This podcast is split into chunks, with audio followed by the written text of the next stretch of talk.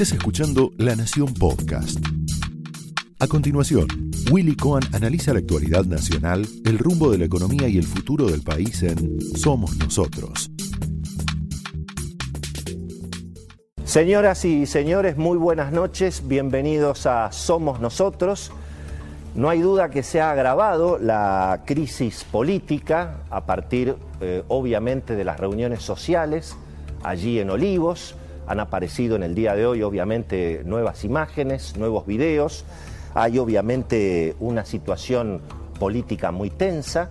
Em, al mismo tiempo, bueno, eh, lo vemos al presidente Alberto Fernández más debilitado con una Cristina Kirchner que empieza a asomar cada vez más, tanto en la campaña electoral, en, lógicamente, las señales eventualmente para la conformación del nuevo gobierno que va a venir después de, las elecciones. Em, y sin duda está preocupando la dinámica de la crisis institucional en la Argentina hay sectores de la oposición que están pidiendo el juicio político al presidente, hay sectores alrededor del presidente que creen que la conspiración eh, viene, viene de adentro y está claro que mm, se acercan las elecciones y un tropiezo del gobierno en las elecciones puede tener a esta altura del partido eh, ya consecuencias imprevisibles. Em, uno tiene la sensación de que la economía no va a poder recuperar tanto como para cambiar el humor social dentro de 35, 40 días, más allá de todos los esfuerzos que está, que está realizando el gobierno. Y yo diría que posiblemente uno de los que más festejó, irónicamente, ¿no? Eh, las fotos de Olivos ha sido el ministro Martín Guzmán. Eh, un poco a Martín Guzmán lo salvaron sin duda las, eh, las fotos del cumpleaños de Fabiola porque, eh, claro, se dejó de hablar de, las dificultades y del verdadero fracaso de Martín Guzmán al frente de la conducción económica, no solamente porque la inflación no bajó en el mes de julio y siguió en el orden de 3%, sino porque además la inflación de alimentos y bebidas en julio fue mayor que junio, fue 3,4. Y todo indica que eso eh, definitivamente no, no, se puede contener. Eh, piensen ustedes que no frena la inflación, las señales para el mundo económico y para los inversores, la verdad que no, no pueden ser peores. Se están anticipando más impuestos, se, está extremando el cepo a niveles que, no habíamos visto realmente en la Argentina. Prácticamente no se puede tener una cuenta de bolsa hoy en la Argentina. Se ha paralizado durante prácticamente 48 horas toda la, operatoria en eh, lo que tiene que ver justamente con la negociación de bonos, de acciones. Parcialmente eso se ha, se ha empezado a corregir y al mismo tiempo se anticipan más costos para las empresas, para los inversores. Hay dos proyectos que apuntan a reducir la jornada laboral, Hoy las empresas tienen que seguir pagando a los trabajadores, aún aquellos que no están yendo a trabajar por los motivos sanitarios. Hay una puja allí alrededor de la cuestión de los empleados vacunados o no vacunados, pero todo esto lo que está significando, y bueno, es que no, no se detenga la salida de inversiones, no se detenga la salida de empresas y por supuesto la, oferta de trabajo sea cada vez menor.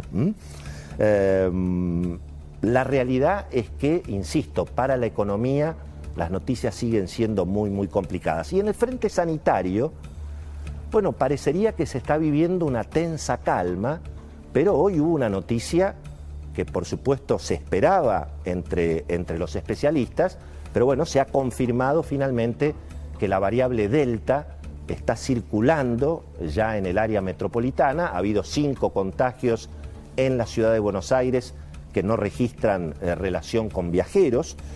Em, y bueno, mientras tanto, no hay noticias de que se haya levantado el cepo a las vacunas de los Estados Unidos. Se permitió el ingreso de las vacunas que se donaron, de Moderna. No hay noticias respecto de las vacunas de Pfizer. Piensen ustedes que hoy la Argentina sigue con una situación muy preocupante solamente dos de cada diez argentinos están completamente vacunados, dos de cada diez, cuando en el resto del mundo, en Uruguay, en Chile, ya se está empezando a planear la tercera dosis. Y en Argentina todavía no tenemos contratos con Pfizer, no tenemos contratos con Moderna. Hay una versión que dicen que el laboratorio Richmond, que ha estado empezando a producir eh, parte de la vacuna rusa, podría en el futuro eventualmente hacer algún acuerdo con Pfizer, alguna, Dios quiera, que algún laboratorio argentino pueda empezar a producir. Pero la realidad es que estamos en una situación sanitaria inestable y todavía sin vacunas y sin testeos. Ha pasado prácticamente un año y medio y la Argentina sigue con este modelo bastante talibán en materia sanitaria, planteando la batalla contra las vacunas de Estados Unidos, con un modelo estatista, monopólico. Todavía no se permite al sector privado participar del plan de vacunación. Es decir, estamos cometiendo los mismos errores que se cometieron y que llevaron precisamente a esas, a esas dos tragedias que hemos tenido en la Argentina. El modelo talibán de cuarentenas, que estamos viendo ahora cómo, cómo lo cumplían los talibanes que estaban en el gobierno, mientras que señalaban con el dedo a todos los demás, y por supuesto esta batalla contra Estados Unidos, esta batalla contra las vacunas de Pfizer y Moderna y Johnson y Johnson, que ni siquiera hay noticias en Argentina de, esa, de esas posibilidades. Y claro, eh, en, este, en este escenario eh, aparece, bueno, claro, una imagen vale más que mil palabras. No hay ninguna duda el impacto político, el impacto social que han tenido las imágenes eh, y ahora ya los videos del cumpleaños de Fabiola, otras reuniones sociales que se hacían en Olivos, eh, también reuniones políticas, muchas de ellas ya habían obviamente, obviamente trascendido. Por supuesto que se trata de episodios en los cuales se ha violado la ley y corresponderá que la justicia haga todas las actuaciones que correspondan, sobre eso no hay ninguna duda, creo que incluso ya se ha iniciado ese camino. Pero a mí me interesa me interesa mirar un poquito más allá, porque este programa se llama Somos Nosotros. Y este programa es para pensar un poco en, qué, es lo que, qué es lo que hemos hecho durante el año pasado de esas, de esas cuarentenas eh, tan, tan extremas, ¿no? de ese modelo tan talibán, tan estatista para, para administrar la pandemia que costó, bueno, por supuesto, un país arrasado desde el punto de vista económico, social, y naturalmente con, la crisis sanitaria que estamos atravesando.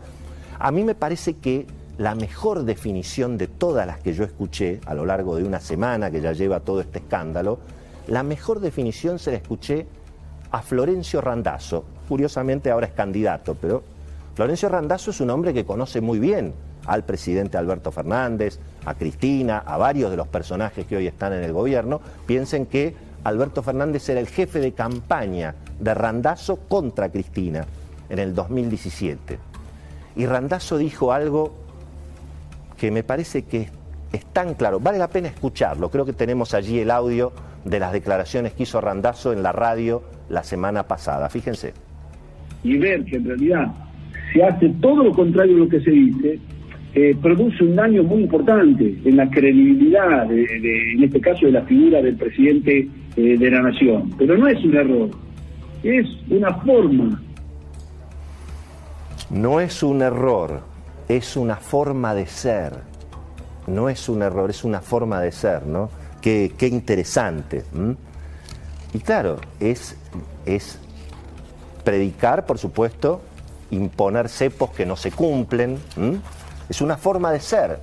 Es en definitiva, tal vez sirve toda esta imagen para ver la farsa que en definitiva se monta desde, desde las autoridades hacia la ciudadanía, eh, con sectores de la política que consideran, bueno, que, que, están desde luego por encima de los demás, ¿no? Como, como Carlos Zanini, que dijo, el error que tuve al vacunarme VIP fue no haberme sacado la foto, ¿no? Fíjense el, valor de las fotos. Em, los, hippies con OSDE, ¿no? ¿Eh? Revolucionarios que viven en Puerto Madero. Establecer este tipo de, cuarentenas, de medidas que, por supuesto, eh, nunca se deberían haber establecido de esa manera. La locura fue la cuarentena extrema, anticipada. Lo dijimos aquí en la televisión, por suerte está todo grabado. Em, la locura fue todos los que apoyaban encerrar a los argentinos, parte de la patria sanitaria, que también recorría los canales de televisión aterrando a los argentinos y, este, y promoviendo eh, encerrar a todos, en lugar de reclamar vacunas. Fíjense que hoy la patria sanitaria, salvo algunas excepciones, bueno, por lo menos tranquiliza, ya no va a colapsar el sistema de salud, ya no va a ser necesario encerrar a todo el mundo, pero se necesitan vacunas. Y yo no escucho ni a los voceros de la medicina privada, ni a las instituciones más creíbles de la Argentina en materia médica reclamar que el gobierno levante el cepo a las vacunas, que se permita que se puedan ingresar vacunas de Estados Unidos a la Argentina. Em, porque el problema es el cepo, es una forma de ser, poner cepos, poner prohibiciones, el cepo a las vacunas, el cepo al dólar. En el Banco Central también hay gente que organiza cumpleaños. Y también el Banco Central le vende a algunos privilegiados dólares a 100 pesos, los que no tienen que cumplir la cuarentena. No todos los importadores pueden acceder a ese dólar de cumpleaños. Así que fíjense que fotos de este tipo hay por todos lados, porque la locura fue la cuarentena extrema de esa manera, que ni siquiera el presidente, y por supuesto no debe haber sido el único matrimonio del poder que recibía a cenar en su casa, por cierto. ¿no?